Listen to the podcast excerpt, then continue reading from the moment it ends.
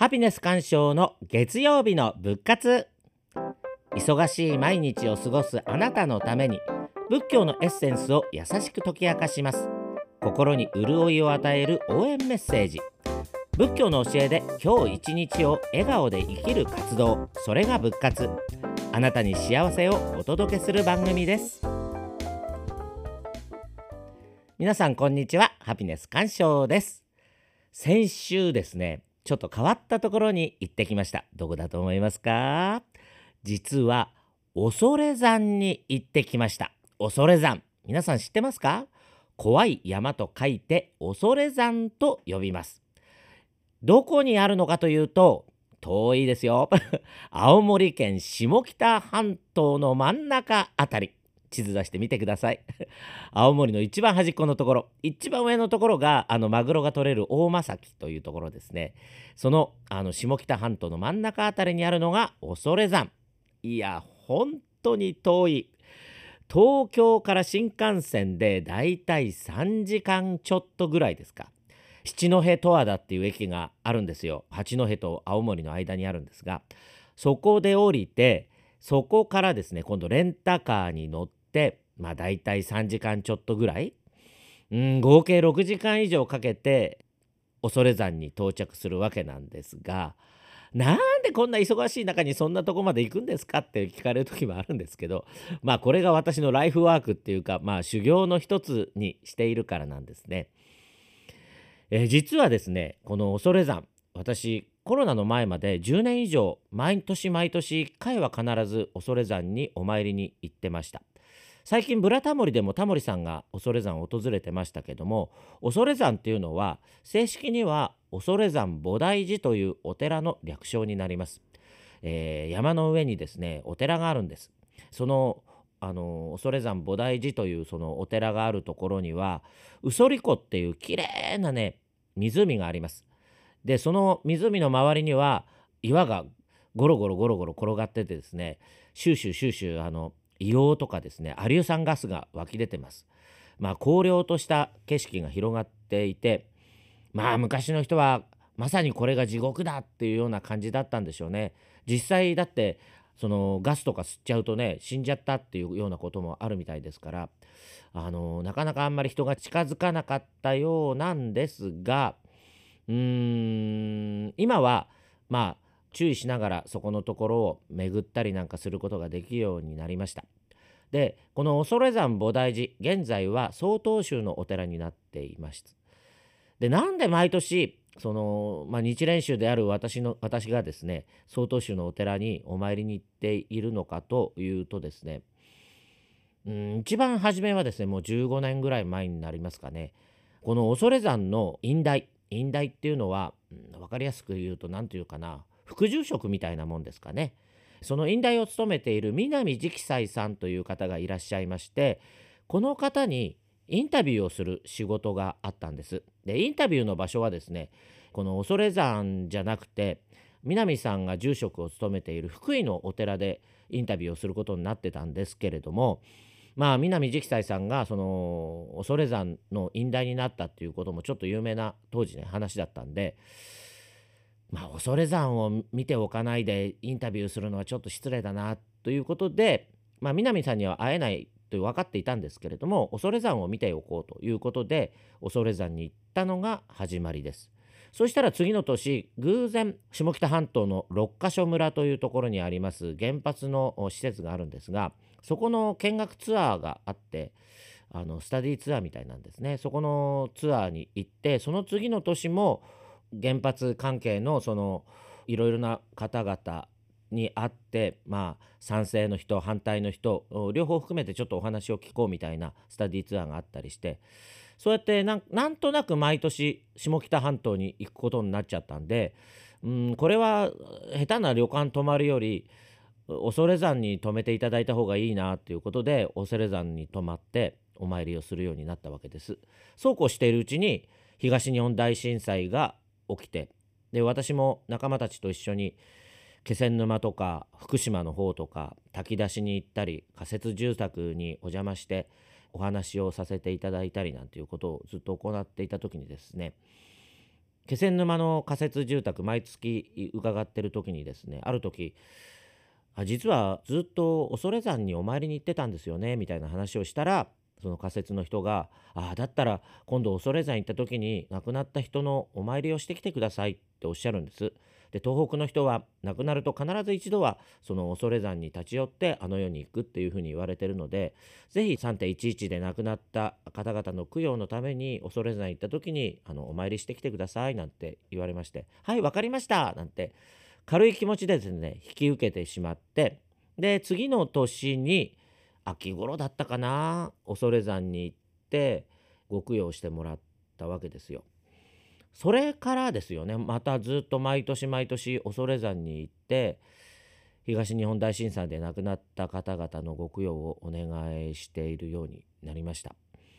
うんもう今はもう仮設住宅も閉鎖されてしまって行っていないんですけれどもなんとなくですねあの時あの分かりましたって約束しちゃったことを守らないとなんか申し訳ないなっていう気持ちがあってできる限り毎年春の時期か秋の時期か恐山に行ってるんですよね。恐山ってねあの11月ぐらいから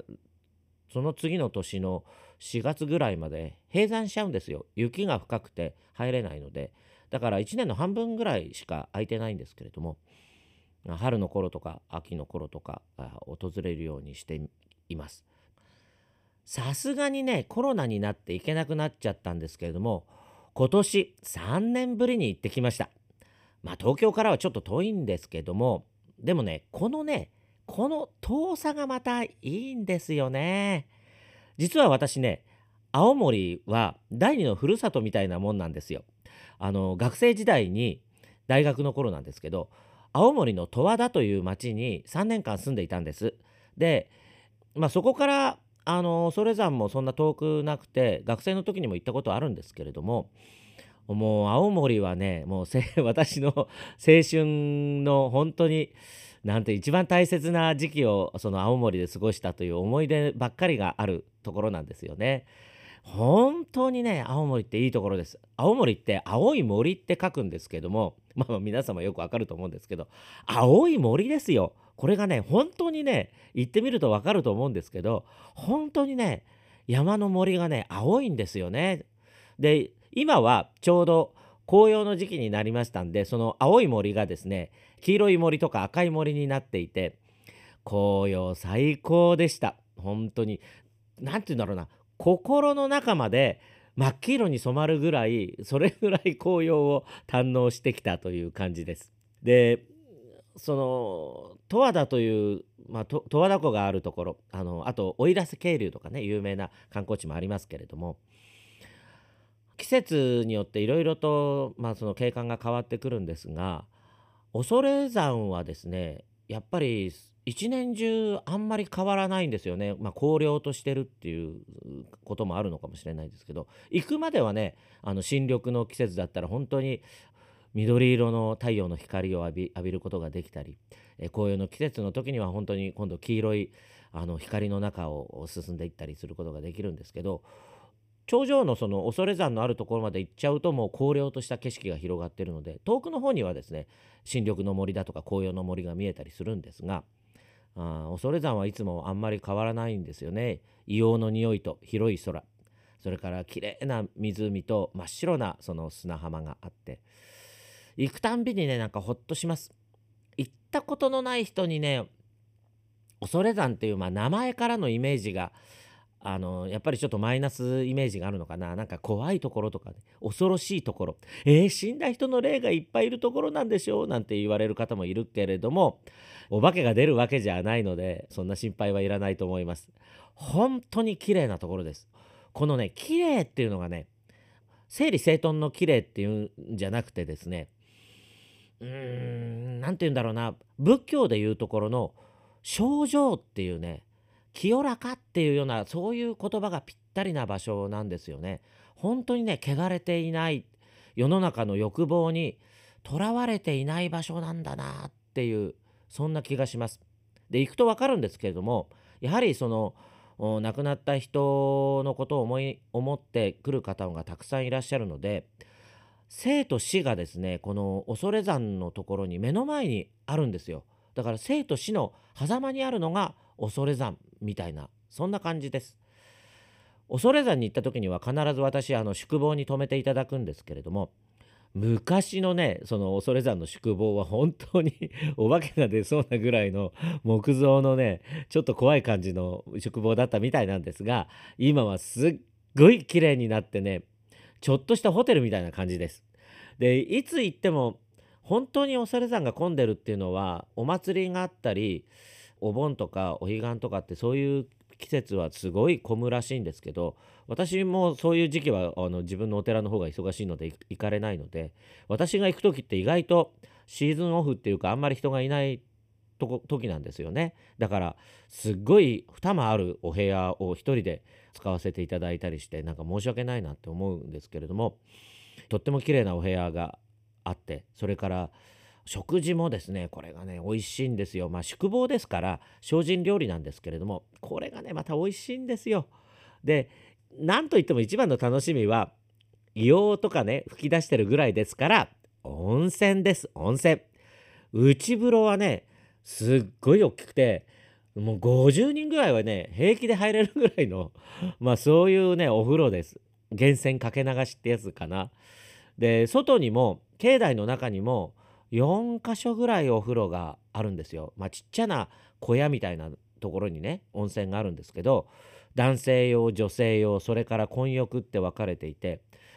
あの話を聞いたら全部ね源泉が違うんですって。だからお湯の温度とか肌触りとかも全然違います。で今回は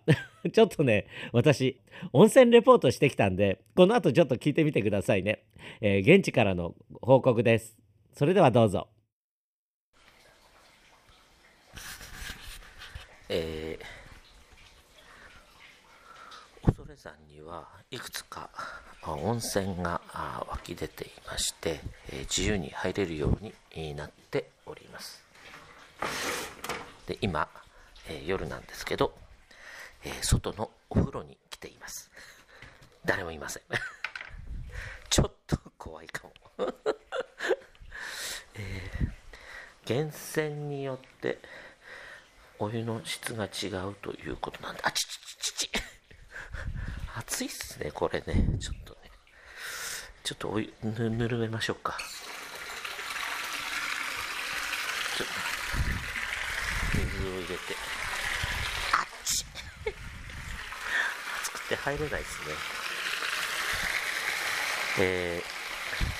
ー、今入ってるところはどこかと言いますと、恐山のご本堂にあたります、えー、正面のところ向かって右側のところにありますお風呂場です、えー、夜8時ぐらいなんですけど誰もいません。女風呂の方にはなんか電気がついてるので誰かいらっしゃるかもしれないんですけど男風呂の方は誰もいません、えー、硫黄の匂いがやっぱり結構しますね。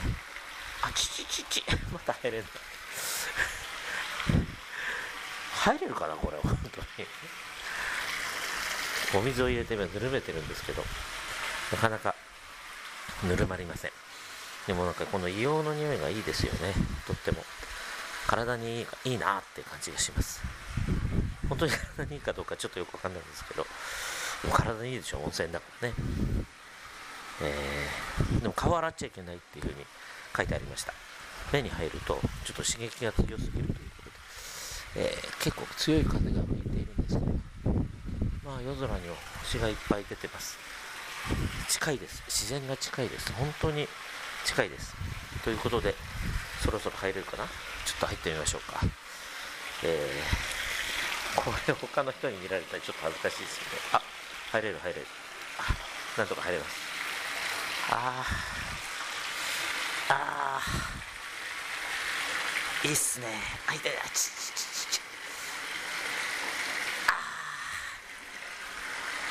あのあちょっと体がピリピリするかな。暑いっすよこれ。あ暑い暑いっす。えー、もうちょっとゆるぬるめてから入りたいと思います。以上レポートでした。えー、温泉レポート。これなかなかね、いや、難しいなってね、初めて温泉レポートしたんで、まずね、一人でね、あの、マイクに向かって喋ってるのは恥ずかしいし、いつ誰がね、あの、ガラガラって入ってくるかわかんないので、なんかドキドキしながらですね、まあちょっと話してたんですけども、いや、テレビで何気なくその温泉レポート見てましたけど、意外と温泉レポートって難しいもんだなと思いました。で、確かにね、あの恐山温泉も食事もとってもいいんですけれどもこれだけが目的で毎年行っているわけじゃないんですよ誤解しないようにね。確かに3.11の供養ということも大きな目的になっているんですが私にとって毎年その恐山恐山に行く理由っていうのはですね日常の意識の変革っていう目的があります。日常の意識の変革恐山に行くこの2日間東京を出発して恐山に泊まってまた東京に帰ってくるこの2日間ってですねひたすら自分と向き合うことになるんですよ。行きの新幹線3時間ぐらいでしょ？この3時間の間ほとんど誰とも話さないですよね。まあ、せいぜいコーヒーくださいみたいなことは言うかもしれないけど誰とも話さないで3時間いてでその後車に乗ってまた3時間ちょっと誰とも話さないで1人で車を運転して恐山に着く。受付でちょこちょこっと話してで部屋に入ればテレビもありません。携帯も通じないんですよ。で何をするかっていうとまあ本を読むか空をぼーっと見てるかお風呂入るか境内を散策するかうん、ほとんど、うん、夕方頃に恐山に着きますので観光客もあんまりいないし話しかけられることもないのでずっとね自分と向き合わざるを得ないんですよね。で硫黄が噴き出してる境内にはいろんな方々がいらっしゃるんですけども、まあ、誰か亡くなった人のためなんでしょうかね石を積んでる人もいれいればじっとお地蔵様のお堂でですね長い時間手を合わせてる人もいればそれからあの湖のところでねその山の方に向かって「お父さん!」ってなんか叫んでる人がいたりどなたもですね恐山に行くと自分と向き合わざるを得ないんだと思うんですよね。ある人は亡くなった人を通じてある人は、うん、空や山など周りの自然を通じて自分と向き合うことになるんです。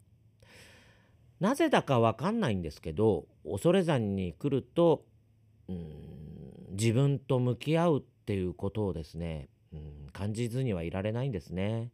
まあそんなことがあってうん恐山は霊山って言われるのかもしれません。自分と向き合う場所、まあ、それがあの仏教でいうところの聖地なんでしょうね。恐山の歴史はとっても古くてですね実はねはっきり分かんないことも多いらしいです。えー、平安時代のお坊さんで自覚大師円仁という方がいらっしゃいました。でこの円仁という方は京都のあの比叡山を開いた最澄さんのお弟子さんで比叡山の3番目の座主になった方ですねとっても立派な方です唐の方にもあの勉強に行かれましたこの自覚大師さんがですね夢のお告げで東に霊山があるからそこを開きなさいって、まあ、そんな夢を見たそうなんです。それで東に向かっていく中でいろんなお寺を開発していったそうです。松島の随願寺とか、ね、そういうとこもそうですね。あそうそう日蓮上人が一番初めにあの修行に入ったお寺あの千葉の阿波小湊にあります清澄寺清張寺ここも実はあの自学大師さんが開いたというふうに由来になってました。もともとはなんかね旅のお坊さんが山の上で虚空蔵菩薩を掘ってそこを祠にしたっていうふうに言われているんですがその場所に自学大師さんが来てここは聖地だって言ってお寺を作ったそうです。で霊山とかその今流行りの聖地こういうものはですねあんまり町の中にはないんです。人里離れた周りが自然がいっぱいあるような場所。そういうところに多いですよね。それなんでだと思います？自然の中に自分の身を置いていると自分と自然が一体になるような感覚になります。この自分と自然が一体になるっていうことで私自身がこの自然の一部だっていうそういう思いが生まれてくるわけですね。そうするとですね本当にああ自分はここんなちっぽけな存在なんだって思ったりあるいはその自分の心の中のね欲望とかおごってる心なんかが見えてきたりするわけですよ。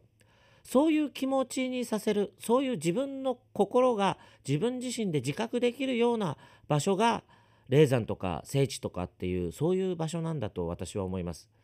私がその恐山に毎年行くことになったのも供養のためだけじゃなくやはり自分と向き合う場所が欲しかったからなのかもしれません。東京にいるとですねあの東京のいろんなものがどんどんどんどん心の中に重なってっちゃうんですよね毎日忙しいし時々だから日常の意識が固まっちゃってですねどうにもならなくなっちゃうようなことがあるんですよ。まあ今風に言えばフリーズしちゃうっていうんですかね心が。だから心がフリーズしちゃうからバージョンアップできなくなっちゃうんです。でうんなんとかそのバージョンアップするためにはそのフリーズを解かなきゃいけないのでそのためになんか僕は、うん、恐山っていう場所を大切にしている理由にしているのかもしれません。あの恐山に行くとですねいつでもなんか心を自由にしてくれるようなそのためには自分の心と向き合わなきゃいけないし向き合うことは決して楽しいことではなくて辛いこともあったりするんですが私にとっては恐山に行くことが、うん、必要なようなんですよね。で恐山に行くようになって気がついたことが一つあるんですけども宿坊に泊まってる人みんなね優しいんですよ。これなぜかなってずっと考えてたんですけれどもうん死者と向き合っている人あるいは自分自身と向き合おうとしている人そういう人は他の人に対して優しくなるのかもしれません。慈しみの気持ちっていうのがきっと大きくなるんだと思います。亡くなった人死者を思うっていうことは慈悲の心を育てることになるんですよね。恐山から東京のことを思うととっても遠いです。同じように今私こうやって東京にいて恐山のことを思い出すとやっぱりね恐山遠いです。この遠いっていうのは距離の問題じゃなくて心の問題ですよね。できるなら恐山にいる時のような気持ちで東京でも生きていきたいと思ってます。人生を思う人を思う気持ちが慈しみを生み出すこれが大切なのかもしれません。まあそんなことを思いながらあの毎年毎年恐山に訪れております。皆さんももしチャンスがあったらできたら一人でゆっくり恐山の温泉に使ってみてはいかがですか？きっと今よりほんのちょっとかもしれないけど優しくなれると思います。そんなあ気持ちを持ちながら毎日毎日こういう東京の忙しいところでも生きていきたいなと思っております。皆さんもどうか小さなことでもいいので自分自身と向き合ってみる、まあ、そんなきっかけをこの東京で作ってみてください。それでは今週も幸せな1週間になることを祈っております。お話はハピネス鑑賞でした。